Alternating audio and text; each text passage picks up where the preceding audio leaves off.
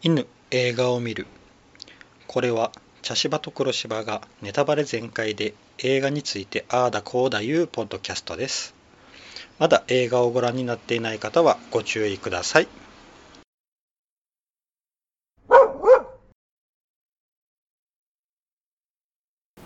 茶芝です黒芝です。はい今回は8日目のセミはい。ですはい。えーとこれはですねうん。まあたたまたまえー黒芝さんがうん。テレビでうん再放送ですかうん、ね、再放送ですね。8日目のセミのうん。ラスト、うん。まあ、ラスト1話ですね。あの NHK でやってたドラマですよねえっ、と主役が誰がやってああのダン・レイさんかそうですね。を見て、うんそっから8日目のセミ、うん。もう一回ドラマを最初から見たいと言ったんです。うん そうしたらたまたまこうアマゾンプライムであの、ねうん映画の方ですね。あのえー長坂ひろみさんのうん。やつがあったんで、まあ見たんですが、うんで僕は初めてうん。そうって言ってましたね。うん。実はあの8日目のセミナーの原作をこう取ってうん本棚に置いてるんですがずっとうん。もうずーっと読まないまま置いてて、うんでこの映画もうん当然有名な作品だから知ってはいたんですけど、うんまあ見見ないままうん。そのまま来てしまって、うん。まあ今回、まあ、きっかけがあって見たんですが、うん。めちゃくちゃよくうん。できてた映画でうんですね。うん、うん、私はあのそれこそ昔その NHK のドラマのうん。私多分1話目は見てないんですよ。うん。2話目ぐらいから見始めて、もう引き込まれうて、ん。で最後まで見てう、ん。で小説をその後小説を読んでうん。でやっぱりこう忘れられないというか、うん。で、まあ、映画になったのは当然知ってたんですけど、うんあの何ですかね。私の中で作り上げたドラマと小説の中の世界観を崩したくなかったので、うん。映画は今回初めて見たんです、うん。あの小説も読んでるんですよね。読んでます。黒田さんはい、ね。ううん。んそうです。だから小説とドラマを見てるうん。黒柴さんと全く何も見ず初見の僕ですね、はい。ですね。だから私はもう、まあ、内容は当然知ってるしオチも知ってる中で見ながらこうなんやっぱりねどうしても小説やらドラマと比較しながら、うん。構成があここは違うなとか思いながら見たりしましたけど、うん。あれものすごく良かったですね。また違うドラマとまたちょっと違う構成で、うん。で当然キャスティングも違ってたので、うん。あのなんだろう同じ人物を演じるのでも人が変わるとこう変わるんだっていう。う、ん。うん。あとま演出もそうですね監督さんも違うので、うん。いやでやっぱ小説を映画化するときはちょっと変えたりとかうん。したりもするし、うん。視覚的に訴える部分も多くなるしっていうことですよね、まあでもあの、うん。今回の映画のやつは全員、皆さん演技がめちゃくちゃうまい、うんあの長作さんがうん。この状況状況によって顔が、ああそうですね、まあメイクも当然あるんだけど、うん。やつれとったり、うん。あでもほぼやつれとったね、うん。やっぱ逃亡犯だから、うん、やっぱりどこかうにん。目の奥に不安を抱えてる顔をずっとしてますね、長作さんはね。そうそうそう、うん。であのまあ井上真央さんうん。ですよね。でもねあの、うん。大人の演技も、まあ、当然素晴らしいんですが何がすごいって幼少期の薫ちゃんを演じたあのちっちゃい女の子ですよ。うんあの子ね。あの子の表情はいいね。そうやったね。あの子もなんかねうん。あの芯からの笑顔っていうのあんまり見せないのよね。うん。どこかしらに何かしらの不安を抱えてるからそれはやっぱりね、一緒に、まあ、お母さんだと思っている、うんうん。ね。うん。あの人のうん。木和子さん、渡辺好美さんっていううん、ことですうーん。だからお母さんの不安感が子供にもやっぱり伝わっとんかなっていうのが感じられるような、うんうんしましたね。うんまあ、それはと当然ドラマの時は違う子やったんですけどその子も本当上手でしたけどね。うん。う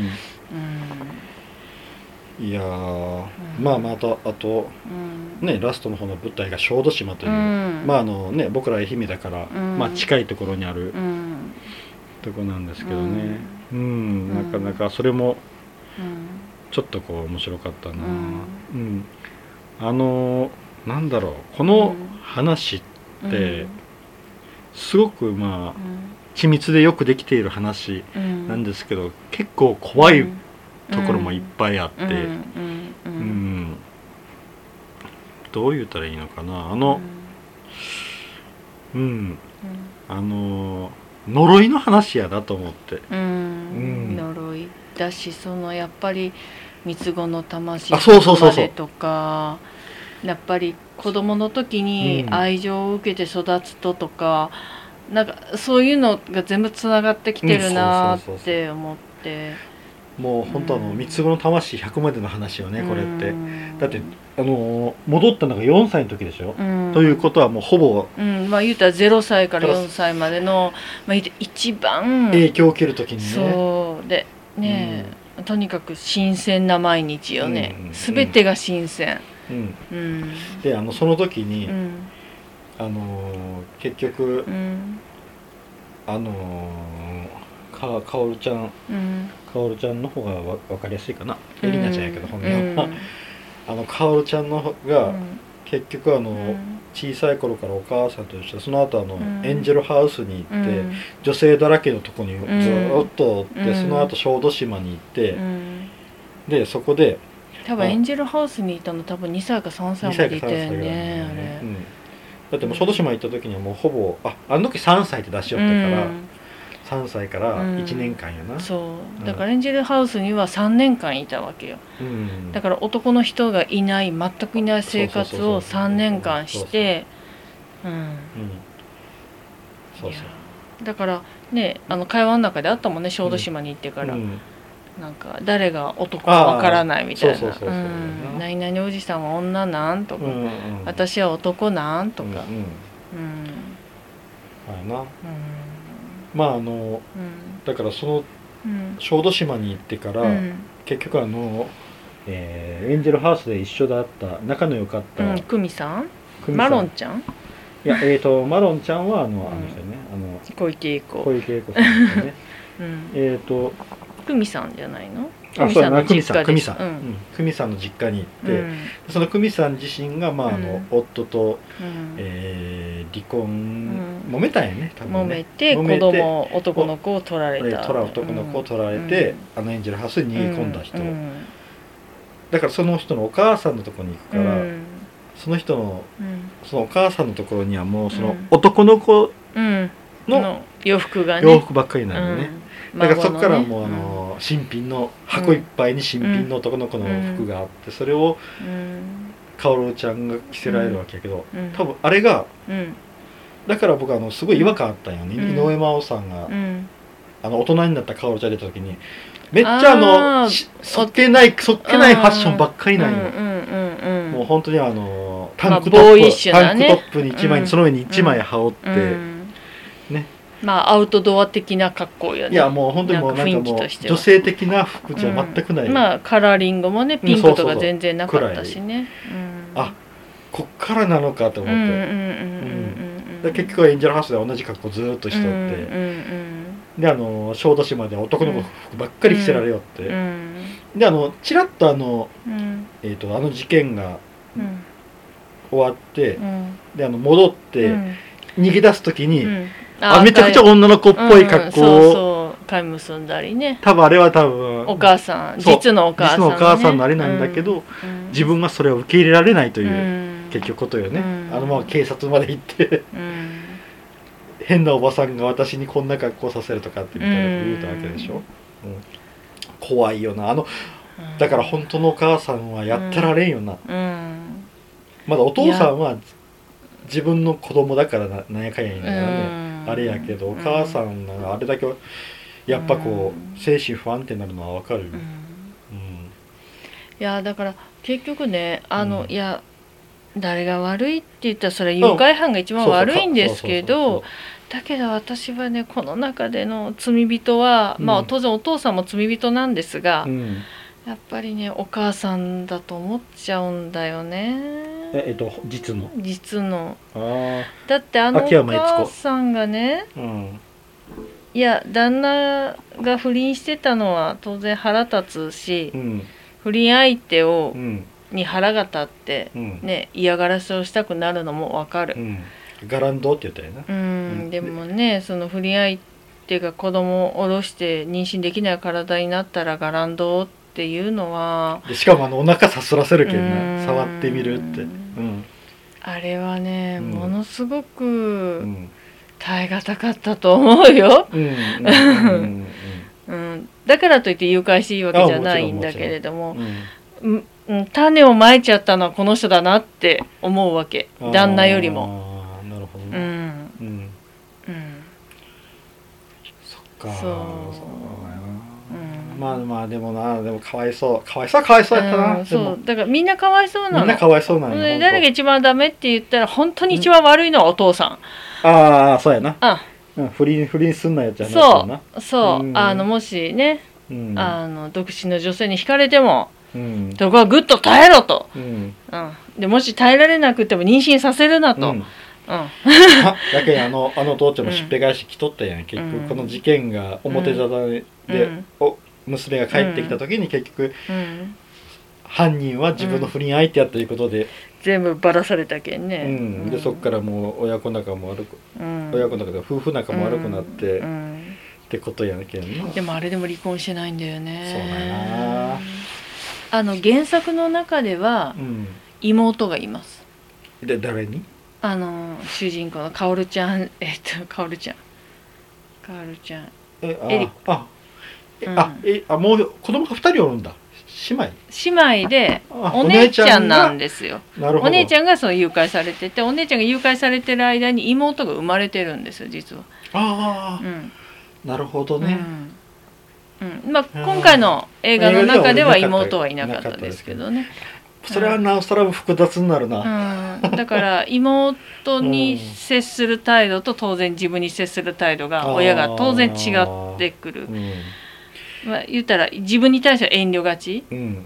うん、妹に対しては、うん。まあ、正直な親っていう感じになるっていう、そこも結構対比として面白い部分。うん。ドラマとしてはね、うん。面白い部分なんですけど、まあ今回は、あうん。一人っ子にしたんだと思って、ううん。んでもあのな、うん。実のあのうん。お母さんうん。秋山悦子さん？うん。秋山悦子の立場にしたら多分あの、うん。その戻ってきた娘のいろいろなこの言葉とか仕草とうん。かあれとかが全部多分うん。あの野々宮うん。喜和子に見えるうんやろ。なあのうん。なんだろう。えっ、とね途中でお星様の歌「お星様の歌」もびっくりしたけど、うん。あの、えっとお母さんが、うんえっともうどうしたらいいかわからんなって、うん。こう土下座みたいな感じになって、こううん。どう接したらいいかわからないのうんとかって言った時に、うん。こう無表情でうん。薫うん。がずーっと見よる、うん。あのみね、うん。あので能面みたいな。ーそうそうそう。あの顔がうん。すごい長作さんの顔にかぶって、井上真央さんの顔がな全然違うんやけど、うん。うんなんかかぶって見えて、うん。ああれかあの不倫相手の子供を妊娠してあそうそうそうそうそう。で育てるっていう。そうそうそうそうあの時、うんあの時にこう、ん。包じ丁持ってーっねと見てる顔が、うん。そうだようん。ね、だからあ呪いだなって思って、うん。あれもう全部。ううんん。なんかねみんながみんな誰かに呪いをかけ続けてる感じ。そうそうそうそう。で誰一人幸せじゃないの、そうそううん。あそうや確かに幸せな人は一人も。そう誰か一人でうもん。幸せな人がいりゃ、うん。なんだろう。ちょっと救いようがある部分があるんだけれども、うん。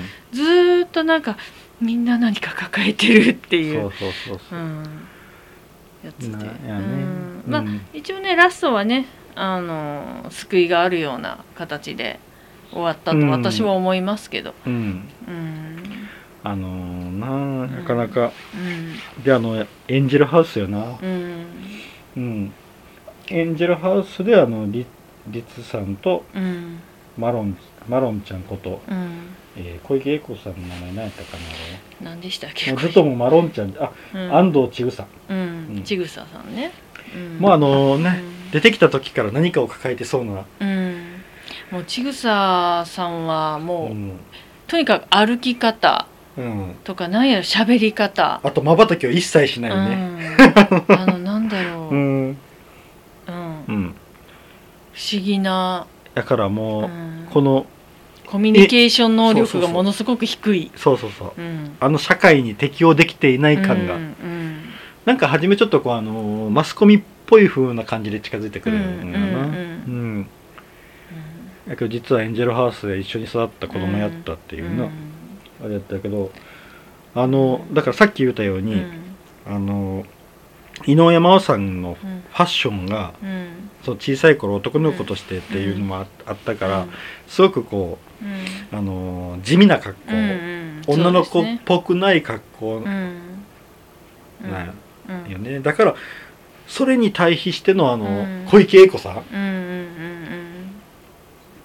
まあ小池栄子さんのうん。ちぐさの格好ね。小池栄子演じる。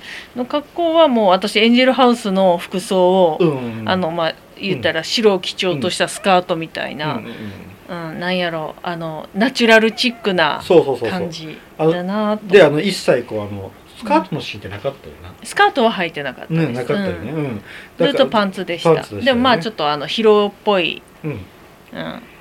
うん。でもあの隠しきれないグラマー感があるやんあの人って。まあねそうですね、まあ、当然皆さんご存知の通りあの人うん。もともとグラビアの人うんだから、そうそう。だから、うん。あのキャスティングってすごいなと思ったの、うんうんうんだけどそういうこうあの女性っぽさが出せないうん。うん薫うん。に対比してのあの、うん。マロンちゃんのあの、うん。マロンっていうのはまたすごいんやけど。ちぐささんね。ちぐささんのあのうん。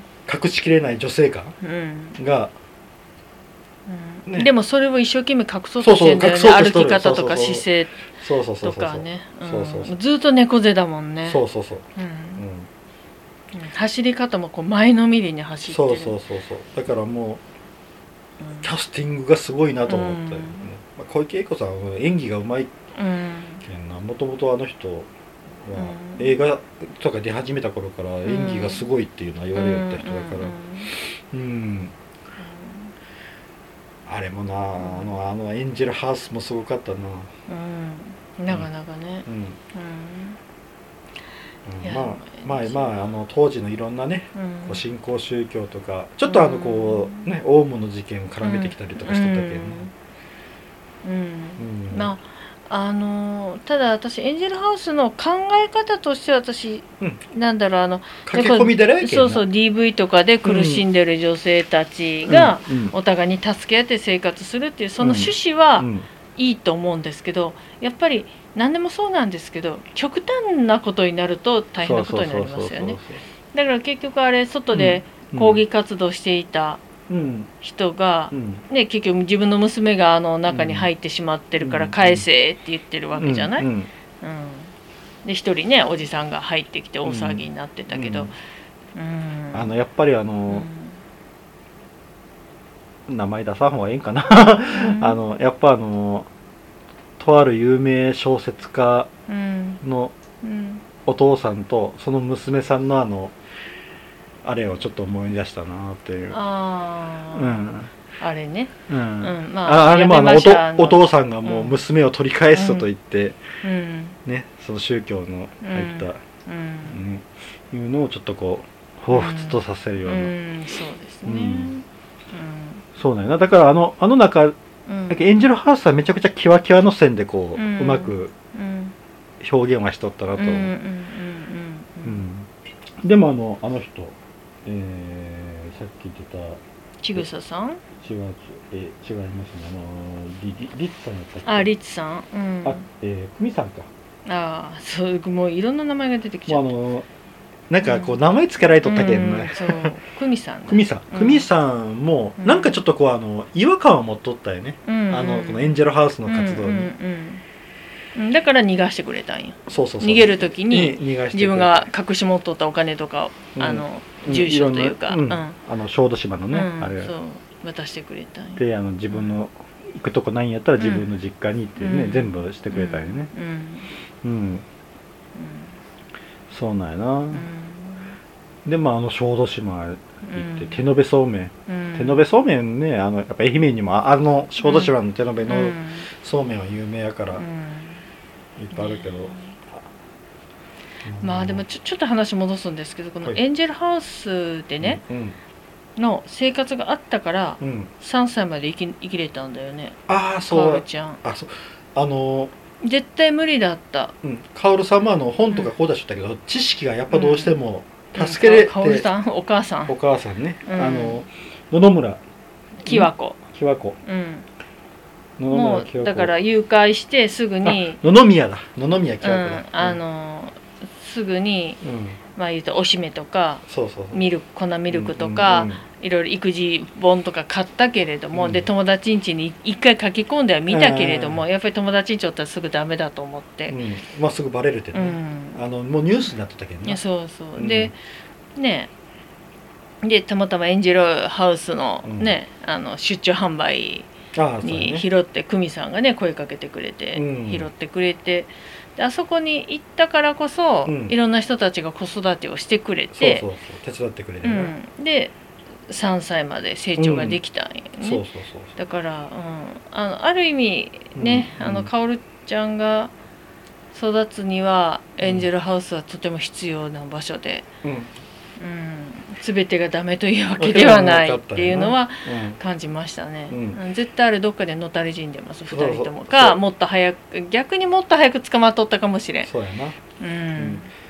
あの本当にもうやけんなあのホテルのシーンか、うん。あの赤ちゃんがあラブホルテルにね泣いててどうしたらいいかわからなくて、うんで結構自分うのん。おっぱいを吸わせようとするけど、まず当然うん。当然ね出ないしね匂いも違うからね。匂いも違うからね、うん。でもあれ、うん。あれとかねうん。もう本当絶対無理やなっていう、うん。うん。でもやけん裏を返せばそれだけもう皆さん、うん。ね、お母さん方はうん。ああやってこうん。うね四苦八苦しながらうん。初めての育児にうん。しおるんやなっていううんのはあるよなうん。まあ特に周りに助けがいいませんからね。うん、だから助けてあげるまあ誘拐しちゃってるから。うん。うん。誘拐してなかったらねいろいろねそうそうそうあの公共のものであるとかね。いろいろ助けるところがあるんだけれども。あれだけ大変っていうことうん、よね、うんそうですねでまあエンジェルハウスから逃げて、うんあのーなあエンジェルさんやったっけ？うん。エンジェルさん怖かった。よよよきみこさんの。あの、うん。ねあのー全部知ってたっていうね、うん。うん。あのこう耳元でうん。こうちょっと、うんなんかこそこそっていう、うん、あのうん。もう知ってるわよっていうね。内容をちょっと遠回しにね。久美さんもここにうんいないと、うん。ってふみさんじゃないけどね、あ久美さんいないと、うあのん、ーあなたもここにいないとみたいなね、ルツさんだ、うん。ルツさん。こうん。こにいなきゃいけないんでしょ？っていうみたいな、そうん、うん。その時にこう後ろの方にこうみんながこう。んうん。う、うん。うん。うん、だけどあの結局あの、うんえー野々宮京子もうん。なあのエンジェルハウスでだんだんこう疑問を持ち始めとったけどな、うんうん。ととりあえずこうあのうん。ねあの行き先がないき身を寄せてみたもののってやつよね。であの結局あの、うん。あそこを逃げ出すきっかけになったのも、うん。あのあえてこうあの親親親御さんらが来てる人らの、家族は返したらどうですか、うん。みたいなことを言うた瞬間に、うん。エンジェルさんがうん。表変したわけやけ、うんうんうん。うんまあ初めから異質だったよね。うん。うん。そうやね、うん。うん、あの歩き方とかでうまく表現しとったうね、んうん。であそこから逃げる時にあの「星の歌」っていうのが、うん。あ見上げてごらん。夜の星をやったようね、うん。ん。あのお母さんを実のお母さんを悩ませた。そうそう「星の歌」っうん。ていうのは、うん。うん、で小豆島行ってからはなんか結局なその久美さんの。ねお母さんおが母さんに助けてくれて。ねうん。離れで済ませてもらったしね。結局あの手延べそうめんのところも、あの自分の親戚やっていうことで入れてもらってな。うん。うん、いやあれはありがたかったあれがありがたいよな、うん。でそこからだんだんだんだんまあ、うん地元のねあの子供たちもねうん。一緒に遊んでくれるし。すごく豊かな時間うん。を過ごして、ううんん私ねちょっとそそのシーンがうん。かぶるのがあれ、うん。狼うん。狼娘の雨と雪？狼なんとか狼子供狼。子供の雨とと雪。もうちょっとかぶるんですよ、うん。あれもうん。都会に住んでた時はうん。もうお母さんもね、あのまあ言ったらあれ、うん。ネグレクト状態になってしまってたんだけど、ね、田舎に引っ越した途端のびのびと子供ものびのび、親うん。お母さんものびのびみたいな感じになったから、うん。なんかああなんかちょっとかぶるなって、うん。うん。まああれは野生に戻っていくっていうまあ、ね狼子供の方はね。うん。うん。僕も一個な、ラストにかぶった映画があるよな。うん。あのーどうしようかラストに言おうかな。そこに来て、つでも。うん。あの一つかぶった映画がある、うん。ですか？もうここまで言ったらあのーパーフェクトワールドっていうねあのケビン・コスナーとクリント・イーストウッドの映画があるんよ。うん。見これ見たけどどうやったかこれも似たような話で、ううん。ん似たような話。あの、うん。それのアメリカ版。うん。っていう感じやからこれこの作品がすごい、ううん。んなんか良かった人は見て、うん。見たらええかもしれんかな、うん。パーフェクトワールドっていう。多分見てるんですけど覚えてない、うん。だいぶ昔に見たので。うん。うんまあ似たような話うです、ん。なるほど、ただあのうん。まあもろアメリカチックなうん。進み方していくんで、まあまあそりゃそうでしょうね。うん。うん。うん。でまあ結局あうんの小豆島でね、うん。あのー生活して。うん。であのーうん。あれな送り火かな、まああのむ虫送りです、虫送り。うん。だから害虫を、うん。うんやっつけるために簡単に言うとのそういうこう行事というか。あそうですね、うん。ああやってあの夕方に火を焚くとうん。虫が寄ってくのでで火に。死ぬでしょ虫が。あーそういうことか。そういうことなんですよ、うん、でまあ伝統行事ですね、うん伝統行事やね、うん。うん。うん。でそのをうん。たまたま写真ね、うん。多分有名な行事なんやろな。写真、あうん。のカメラマンがいっぱい来とって。いっぱいいましたね。でそこでこうね写真撮った一枚がうんうん。たまたまうん古典のか古典？なんかなんかなんかまあ新聞に載るくらいやけ新聞の結構でかい。写真コンテストですね、うん、あのうちの父親がどよく出してたので知ってます。新聞の写真コンテストは、あ はい、ー。あるんですよ、うん。黒大柴手の新聞社とかでも、うん。そうかそうか。黒柴さんのお父さんもカメラが趣味やけどな、うん、そうですね、うん。うん。それでうん。ね選ばれてうん。新聞にデーンと出てしまって、ううん。ん。ね。でそそうしたらもうあ、もうここにはおられないと、うん、でもね、うん。あの子供の本当にまだね小さかったあのエンジェルハウスをでうん逃げた時よりももう子供がだいぶ大きくなってるから自我をかなり持ってうる、んだからねい逃げたくないというかね、この島にいたいってなるんだよね、うん。そりゃそうだよね。あんなに楽しくて友達もいてね。そう3人できてうね、ん。うんえーまたその3人がちょっと1個か、えー、2個かな？二2個年上なんかな、うん、そうそう。ですごい大事にしてくれてるんだよね、一緒に遊ぼうって言ってね。ううん。ん、あのーあそこではあれなんやな。こう、うん。えー小学生に入ったらランドセルからったらあのカメラ屋さん、えー写真屋さんでこう、まあ写真を撮るんやね。やっぱりねその節目節目は結構記念写真撮る人多いから、うん。そうやね。今でもそうでしょ、あだから写真写真館にまで行かなくっても絶対撮るでしょ、うんうんうん大体親御さんとかね。写真館でう撮るんやん、ね、うん。いやいいと思いますよ、うん。ああいう格好つけた写真はやっぱりうん。要所要所で撮っとった方がな。大人になった時に記念になってますよ、ううん。んそうそうそう。でうん。ね結局あのー逃げなきゃいけなくなると、うん。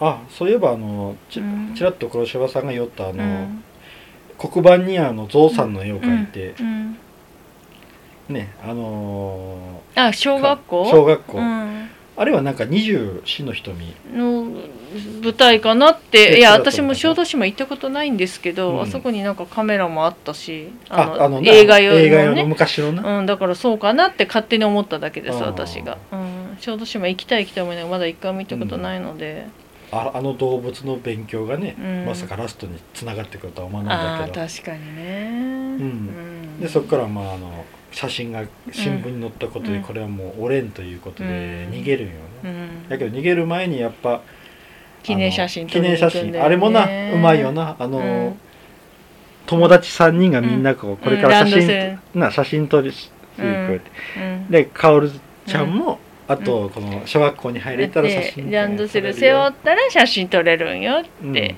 みんなが言ってくれるんだよね、うん。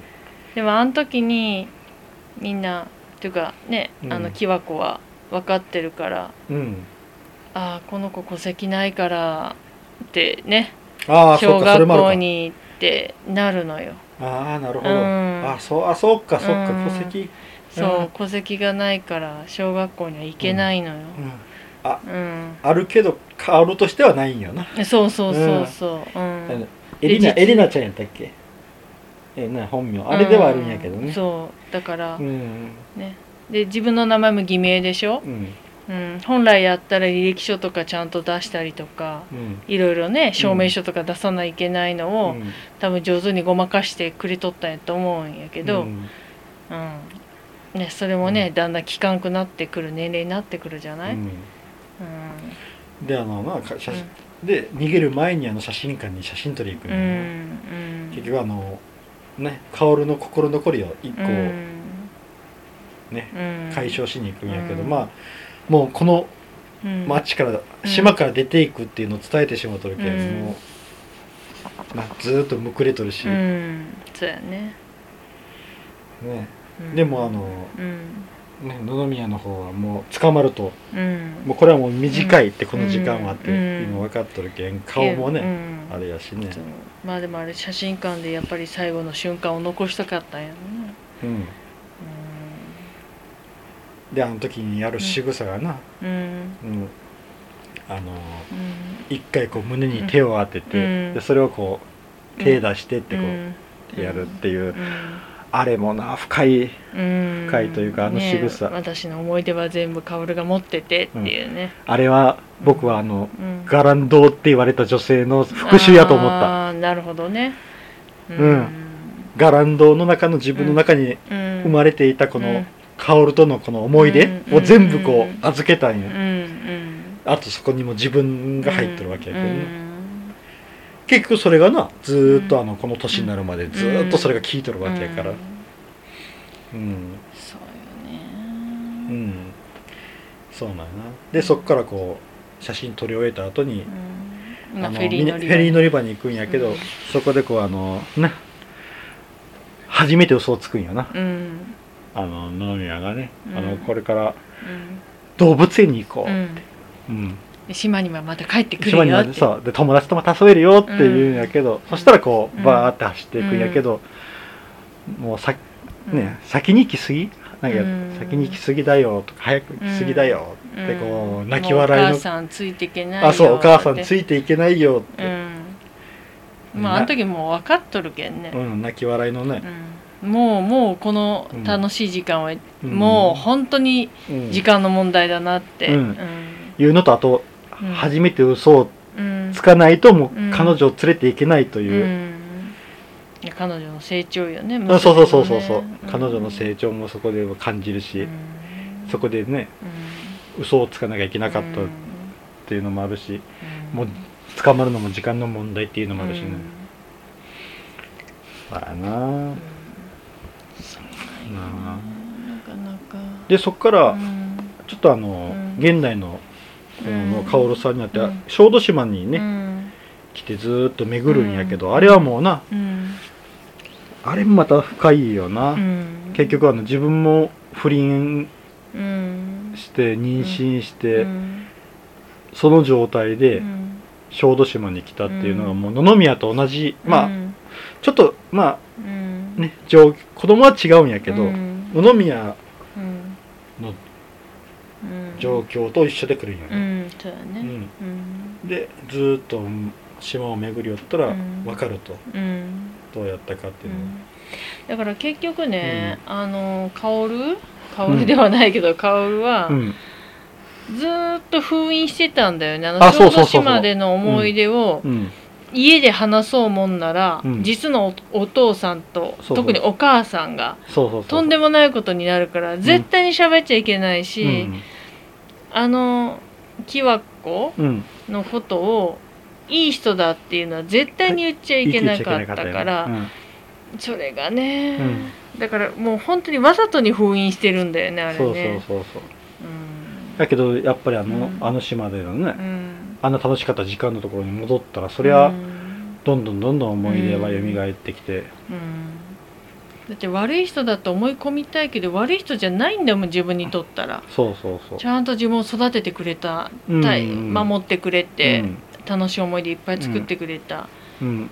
いい人なんだもん自分にとったら。だからあの皮肉なところがな、うん。あの4歳までのあれがすごくいい時間で、うん。そっから戻ってからはやっぱりどうしてもあの、うん。お母さんが受け入れられなかったから、うん。ちょっと虐待気味の家になっちゃったよね。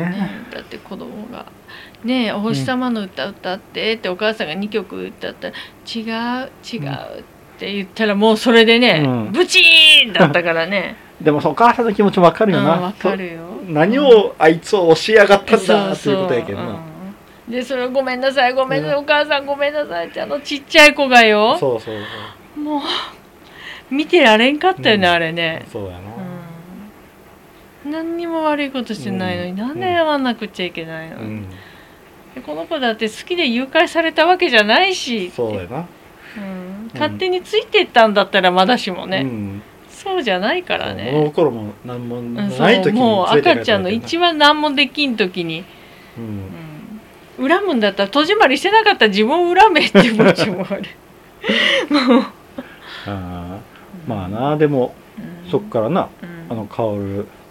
エリナうんちゃんはずーっと巡って。であのなリツさんのうん。おあじゃあ久美さん。久美さんのお母さんの家がもうなもう売却の紙が貼ってあって、うん、なんか亡くなったんやなーって。でであとこう勝手にこう想像するのはもううん。久美さんはその後どうなったんやろうっていうね。まあ多分あの黒島さんは原作を読んでるからうん。どうなったか分かっとるかもしれんけど、うん。映画的にはそこはもう想像、うんまあそうです久美さんとそのお母さんとは帰ってきてうまくいけたのかどうかとかね、ん。あーなるほどね。そっからどうなったのか、うん。でもあのあねうん。20年後こっちに来てみたらもう売却になってるという、うんそこに何があったのかいうのはすごい想像させられるよね,、まあねそうですね。うん。で写真館に行って。うん。写真館のさ、うん。店主？店主。があまりにもうん。芸術家すぎやろあれ、そうね。まあなあ 田中さん。うん、いやかっこいいって思って、うん。なんかもうあんなにこう芸術家っぽいし、カメラマン何、芸術カメラマンみたいな人がこんな、言うたら変だけどね、う田舎におるんかいなっていうぐらい、あのあの 田中み田中みんさん。うん。あのダンサーの人やからね。うん。うん。かっこいいって。思うう、ん。そうな言の葉数も少ないんだけど、うん雰囲気がすごくある人やそうそう、うんそうやね。うん。であのまあ自分のフィルムが残っとってうん。でえっ、とうん。結局野々宮その、うん。本当のお母さんがうん。ん？やったっけ？うん？えっ、と取り取り来た。違う違う違う。あれよ本当のお母さんじゃなくってあ。の木和子の方が取りに来たのよ。ああ木はこの方が取り来たんやったから。そうそうそうそう。だからもううん。出所してうんで5年ぐらい前に写真、うん。あの写真を撮りに来ましたって撮りに来たって、そうやねああそうやったか、うん。そうやったね、ううん。んでそこからこう、ねフィルムがあったけうん。現像してもらったらまあ、うん。あの顔がね、うん。顔がたまらんかった、うん。何とも言えんかしちゃあの木枠がもうな泣きそうな顔うで、ん。ね。うん、一応笑顔なんやけどね、うん、で、うんかおるちゃんの方もちょっとこうむくれてうん。る、ちょっとこうね、うん。ちょっと上目遣いっぽいね。うん。うん。うん。いう顔やってな、ううん。でその後こう飛び出してからうん。結局子供を産む決心をうん。するんやけど、うんそこで言う言葉っていうのは全部あの、うん。野々宮喜和子が言った、うん。ね言葉なんよな。うん三つ子の魂100までなんよな、うん。うん。だから結も局その薫？うん。薫じゃないけど薫。うん。はエリエリナ、うん。エリナ。薫ことエリナはうん。自分は幼い頃愛情を受けて育ってないっていううんこう刷り込みを一生懸命刷り込みというか思い込みというか、うん。データの入れ替えというか、うん。ね上書き保存を一生懸命しよったんだけどうん。でも結局はねうん。あの木和子によって愛情たっぷりに育育てられてたっていうことを小豆島でうん。分かってたけどうん。なんか証明してしまったんだよね。そうそうそうそうそうそう。うんそうなんよ、うん。だからもうそこで4年間ちゃんと愛情を受けていたって、うん。またここにねうん。来て分かったんやけれど、うん。うん。やっぱそのうん。誘拐犯なんだよね。うん。そう。うん。だって一番最初のシーンでさ裁判のシーンでうん。ねあの私に4年間も子育てという貴重な経験をさせていただきありがとうございます、うん、秋山夫妻にはうん。感謝しています。ています、ね。うん。謝罪ではないんですそうそうそうそう。いえ感謝です。感謝ですだからその4年間がどれだけ貴重なものかっていう、うん。生まれてからの4年間がどれだけそう。一番可愛いもん。6歳ぐらいまで一番可愛いもんね。そうやな。まあその先が可愛くないわけではないがけど。まやあ多分っぱり多分格別の、うん。あのたどたどしさとかね。うん、こうなんだろうなんだ守ってあげなくちゃいけない感がものすごく強いでしょあのぐらいの年齢って。うん。だから可愛いんだよね、しああの頃の、うん。あのちっちゃい頃の子供ってもう、親に無償の愛を、うん。そうやね。そうそうそう、ん。ね。うん。与えてくれるけど、まうん。あ、あれは本当に貴重な時間を取られたわけやけそうやね。だって子供の笑顔見るだけでうん。幸せになれるんだから、うん。ねだからあの4歳になって帰ってきてから見ても、うその4年間で刷り込まれたものがね、そうよね。誘拐犯が刷り込んだものが見えるわけやけん。もうだからもう僕なだからそれがあるからね、うん。本当のお母さん秋山のうんさんの方を責めれん部分あもある責め責めれないよ、の部分もあるよな。いや私あのねその今今というかい実の両親のとこ帰ってきた時に、あのお母さんがね絵本を読んでるんだけどあれがね「うん。晴れ時々豚」なのうん、よ。ああそうやったな。でこれはねうん。日記にうん。嘘のことを書いたらそれがねあのああ雨そうやったな。晴れ時々うん。天気のとこ晴れ時々豚って言ったら本当に豚が降ってきたりとかしたりなんだろうお母さんがてん天ぷら鉛筆を天ぷらにあげてお父さんがお腹痛くなったから消しゴムを大根おろしで吸ってうん。食べたら、あの腹痛が収まりましたみたいなこと書いたら、本当にそうなるんうんだけどっていうちょっと笑える絵本なんだけど、僕もちょっとだけ読んだ記憶あるで最後にねあのうん。本当の絵本には本当のこと書かなくっちゃ絵本じゃない。絵日記か。うん。絵日記には本当のこと書かなくっちゃいけないなと思いましたっていうその最後のセリフあたりだけ読んだんだけど、うわーちょっと私はちょっといろいろかぶるぞーと思って、ちょっとこれは意味深だぞーと思って、うんあなたの人生本当の人生はこっちなのよって、うん、うん、そうやな。そう、うん、うんって思っちゃった、うん、そうなんやな、うん。だからもうそれをちゃんと真に受けたうん。エリナちゃんは。うん。だからエリエリナちゃんなりに折り合いをつけながら頑張って生きてきたんやな、あの年まで。そう、ん。いやーかわいそう、うんかわいそうやったな。マロンちゃんもかわいそうやけど。あマロンちゃんマロンちゃんもな、ね男が怖いって言ってね。そうそうそうそうやけんああいう服着とるよな、うんああいうか顔。かボディラインを隠すような、うんそうそう。だから顔も見れないとか喋れないとかね、うん触られると怖いとかね、はっきり言って病院にも行けないからね。そうなるとね。そうやな。だけどものすごい生きにくい人生を送ってきてるはずなんよ、うんエンジェルハウスのあれでな。あの子も何年ぐらいおったやろうな。いやでもだって10年前にその教祖が亡くなって、うん、そっから崩壊してでたやろ？総会したっていうかそこまでいたんじゃない、うん、ああそうやな。なんかあの、うん。酔ったやんあのか、うん。あそこに行った時にあうの、ん。この壁を見たらムカつくのよってうんな、うん、だって自分のね、うん。アイデンティティとかをね奪われたわけだからあの壁の向こう側で、うん。うん。だからまあだからマロンちゃんは言ったら10、今がまあうん。えーっと245だと考えて、うん。14歳ぐらいまでうんあの小学校卒業ぐらいまであのうん。エンジェルハウスで育ってたとしたら、うん。まあそれはもうね、うん。うんとんでもないことだよ。そうやな、うん。ああそうやな。ほんと、かわいそうやな。うん。うん。いやーなんか本当に辛い。うん。あとあのーうん。最後にああのーカオルちゃんエリナちゃんが言ったあれがな、あのうん子供うん自分の子供が、うん。ねあの、うん。子供の顔も見てないんだけれど、うん。可愛くて仕方可ない。愛くて仕方ない。愛しくて仕方ない。いだからもう結局あそこでもうん。野々宮うん千和子と同化というか、うん。あの、ね。完全にもう気持ちが理解できて、うん。同じ気持ちになっとるんようね、んそうやね。だからあれはな、うん。感動的なシーンでありながらもめちゃくちゃ怖いシーンでもあるよね、であのパッとこう最後のあのラストカットがあってから、エンドロールが始まるまでの間が結構長かったね、うん。だからあの間にうん。さあ皆さん。うん。どう思いますか？どう思いますか？みたいな感じでねそうよね。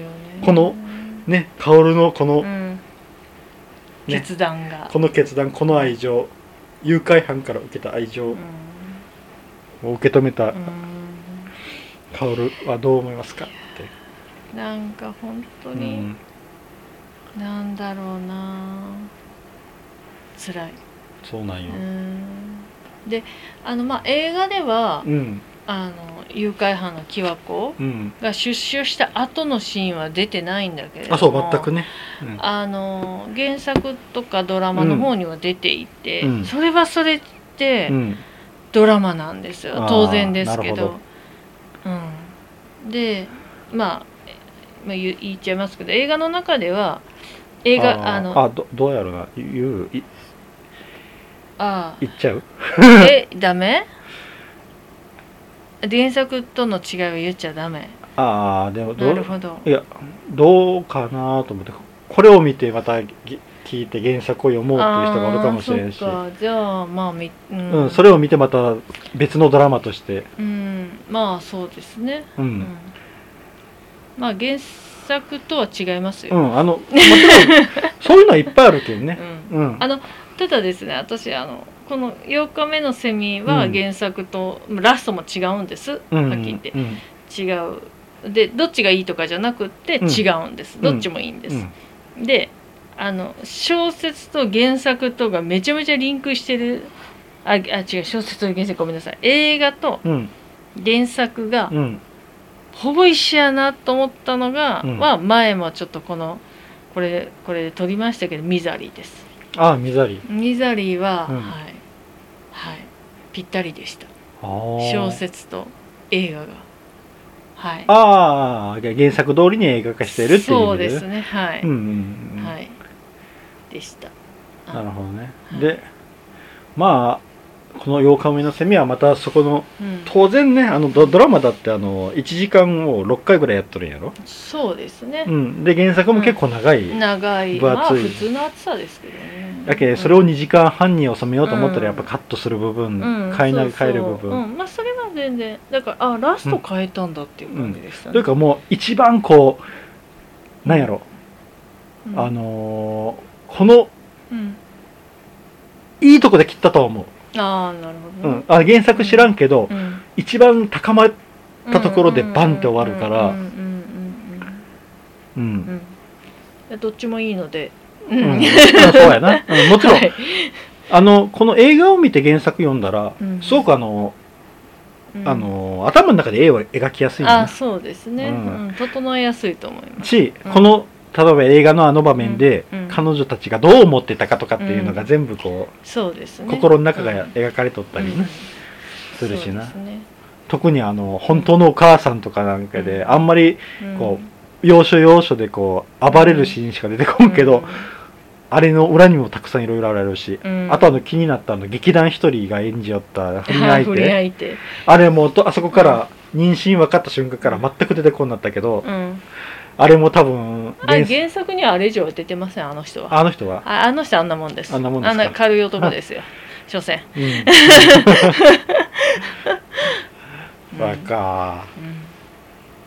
あのパッタリ出てこんだったなと思ってね、うん、いやああやってぱったり出てこなくなります。原作もドラマも。まあ確かにお別れ、一応お別れもう会いませんって言ったけどね、うんそうなんですよ。まああの生徒に手出すようなのはダメよ。え違いあます？よ予備校のアルバイトに来よった女の子に手を出した予備校の講師ですよ。ああそうやったんだ。あそうそうそう。予備校のアルバイト行きよったんだあそうそうのそう。ちゃんが。だから突然辞めちゃったからって言ったよねああ予備校とか塾、塾か、うん。うんあそうかいっぱいあの、うん。アルバイトしとったもんね。そうそうそうそう、うん。う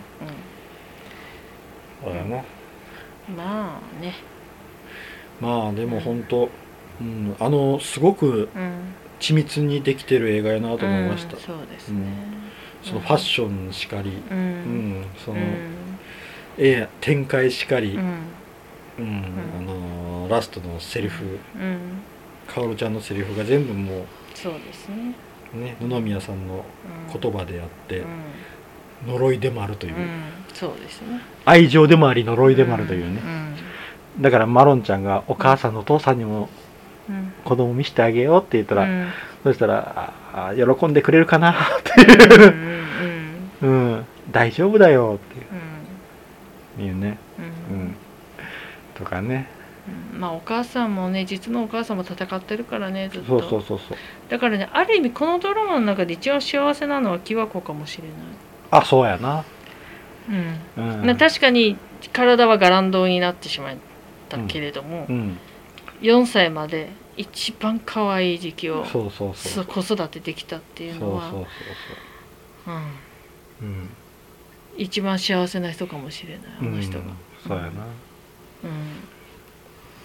そうなんやな、うん。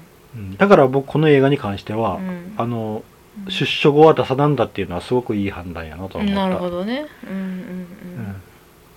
そっからの姿はいらんのよ。あの、うん。うんえー、薫ちゃんのうん。いい思い出のままの中のうん。野々宮だけでいいんうんうよな、んなるあんま初めの方に捕まったらあれはやってたけど、うんうんうんうんうんなるほど、うん、まあいろいろ。ね、うん。はい。これは本当でも緻密によくできている映画だと思いました、うんね、これはどうしてもあの今回このねうん。これで撮るつもりはなかったけれども茶芝さんが見た後に語りたい語りたいって とても騒ぐのでうん、あの、はい、今回緊急で撮った、緊急でそんなに語りたいなら撮りますかとうん。